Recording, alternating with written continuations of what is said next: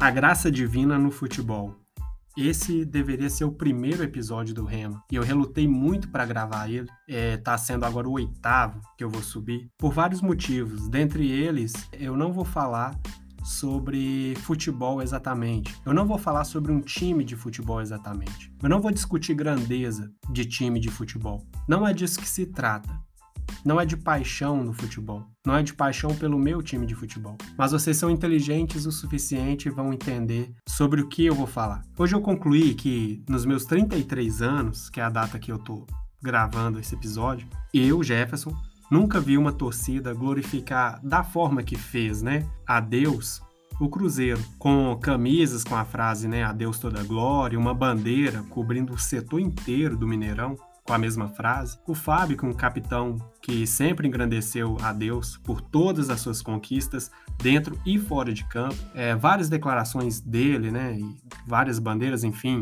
A torcida adotando aquele adeus toda glória. Raposão correndo com essa bandeira no meio do campo. E assim foi uma das melhores fases do futebol do Cruzeiro em 100 anos de existência. Mas a questão é a seguinte: Deus não se mistura com corrupção. Deus não aceita propina, não pode ser comprado e não age em interesse próprio. Ele não aceita menos do que todo o seu coração e do que todo o seu entendimento. Se você convida Deus para entrar na sua vida, ele entra.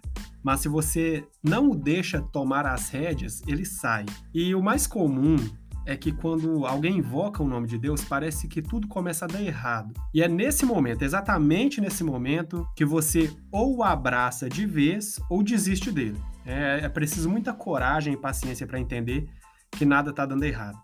Ele apenas está colocando tudo no seu devido lugar. Bom, veio a crise, né? No Cruzeiro, logo após essa grande fase. E aí eu não preciso nem dizer, reportagens disseram, reportagens mostraram tudo aí, como estava tudo bagunçado na verdade lá dentro, né? E por fora tava só aquela coisa maravilhosa, até que não suportou mais, não se sustentou mais diante de tanta corrupção e caiu, literalmente caiu, né, para a Série B. Mas e aí, para arrumar essa bagunça? Hein? Pensa numa casa muito, mas muito bagunçada, suja, entulhada, Agora imagina dar aquela faxina geral, sem tirar nada do lugar, sem acabar com os ratos, as traças, as baratas. Impossível, né? Se você quiser um ambiente muito bem organizado, sabe que vai ter muito trabalho. Tirar as coisas de lugar, se livrar dos insetos indesejados, fazer aquela lavação mesmo. Olha interessante o que diz em Mateus 23, 27. Ai de vós, escribas e fariseus, hipócritas, porque sois semelhantes aos sepulcros caiados, que por fora realmente parecem bonitos, mas interiormente são cheios de ossos de mortos e de toda imundície. Esse era o ambiente, essa casa era o ambiente do cruzeiro, né? É como se o Senhor dissesse: quer honrar de fato meu nome? Quer correr com bandeirão a Deus toda glória? Então começa de dentro para fora. Que tal começar honrando suas dívidas, Cruzeiro? Que, que tal colocar no bolso apenas o dinheiro que é seu, né? Não se aproveitar das crianças da base, por exemplo, para ter um lucro ilícito. E é aí que parece tudo desmoronar, não é mesmo? Mas se a gente persistir, dias melhores logo virão. E junto com ele a, fam a famosa dupla honra. Aquele velho ditado, depois da tempestade vem a bonança. Mas para vir, meu amigo, se for envolver Deus, tem que ser muito, tudo muito bem feito, tudo muito organizado, pagando é, o que tem que pagar né, honrando com os compromissos que fez, assim sim Deus honra. Olha o que diz em Deuteronômio 28:1. Se fielmente obedeceres à palavra do Senhor teu Deus, tendo o zelo de seguir todos os seus mandamentos, que neste dia te ordeno, e Vé, o teu Deus, te exaltará sobre todas as nações da terra. Mas é se fielmente obedecer.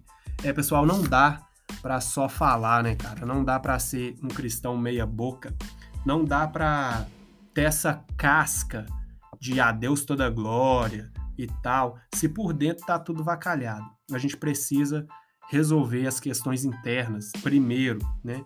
E aí sim, de dentro para fora é que vai vir toda a beleza e toda a glória, ok? Então você é inteligente, você entendeu o que eu quis dizer, né? Não é sobre futebol, é sobre honrar a Deus não só com palavras, não só com a casca, mas de dentro para fora.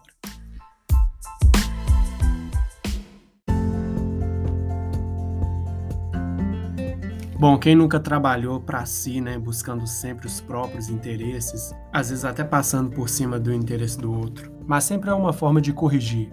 Ainda dá tempo, porque tudo que há no mundo, a cobiça da carne, a cobiça dos olhos e a soberba da vida, não procede do Pai, mas procede do mundo.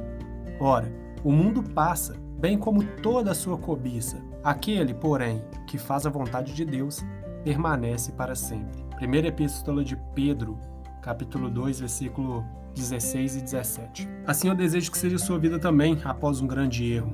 Após pisar na bola, é possível levantar e seguir em frente, continuar o jogo. Ainda tem muito tempo pela frente, fora os acréscimos. Então sorte, meu filho.